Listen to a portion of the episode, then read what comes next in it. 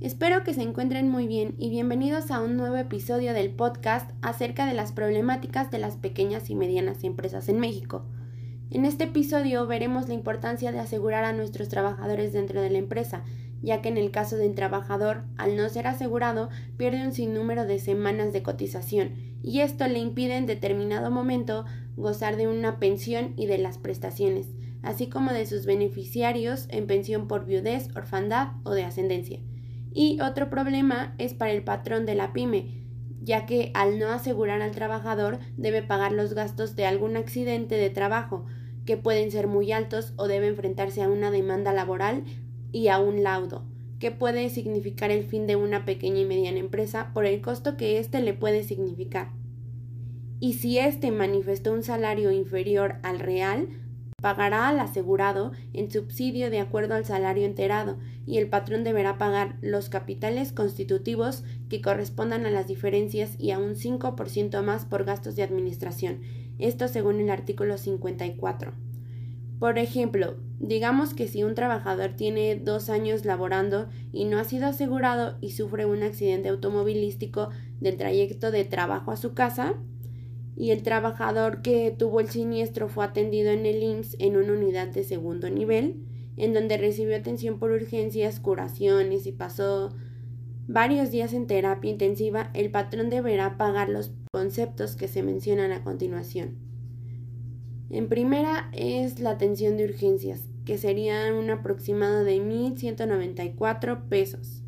Curaciones serían 595 pesos, los 10 días de terapia intensiva serían 303.600 pesos porque se cobra el día a 30.360 pesos.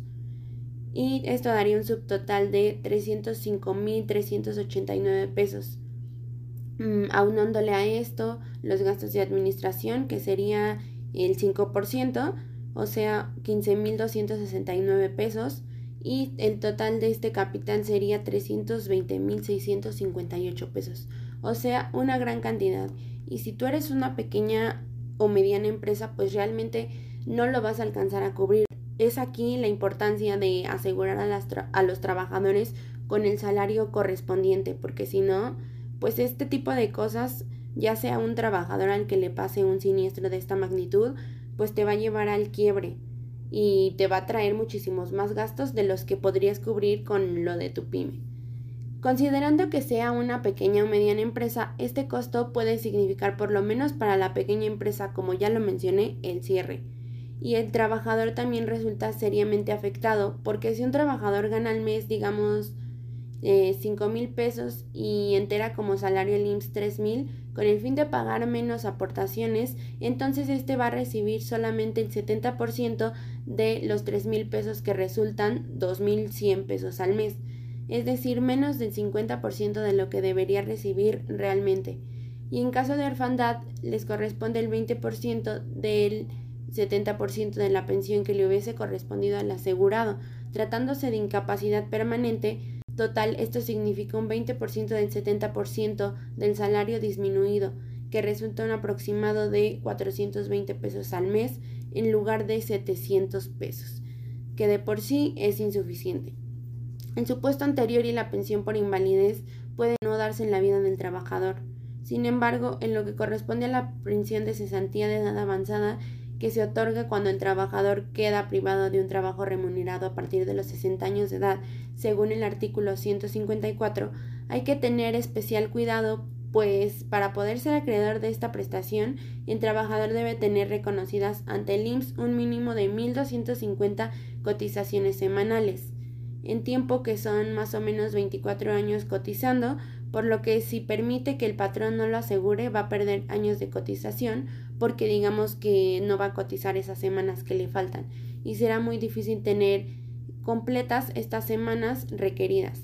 En caso de cubrir al menos 750 semanas, podrá gozar de prestaciones en especie y de seguro de enfermedades y maternidad por parte del IMSS, perdiendo prestaciones en dinero. Y si entera un salario menor, también tiene implicaciones directas en la determinación de la cantidad de la pensión. En el caso de trabajadores que laboran por varios años en una pequeña y mediana empresa y no son asegurados, resulta afectado el trabajador por las razones que ya expusimos hace unos momentos, pero también resulta afectado el Estado que después debe cubrir ese vacío de seguridad social con programas como los de 70 y más, y esto porque le genera un problema de seguridad social y también directamente a los familiares que deben responsabilizarse de los gastos directos de la persona mayor y que en muchas ocasiones pues estos no lo tienen. Gracias a esta información se puede llegar a la conclusión de que siendo una pequeña y mediana empresa es complicado darle el seguro a los empleados por los gastos que esto implica, como por ejemplo si algún trabajador de nuestra empresa cayera en una situación de salud de gravedad, como lo que vimos de estos 10 días de terapia intensiva, pero que también pues hay muchos más problemas cuando no aseguramos a los empleados. Eso es por parte de la empresa, pero debemos ser conscientes también de que a nuestros trabajadores les afecta para pensionarse e incluso si tienen algún incidente dentro y fuera del campo laboral.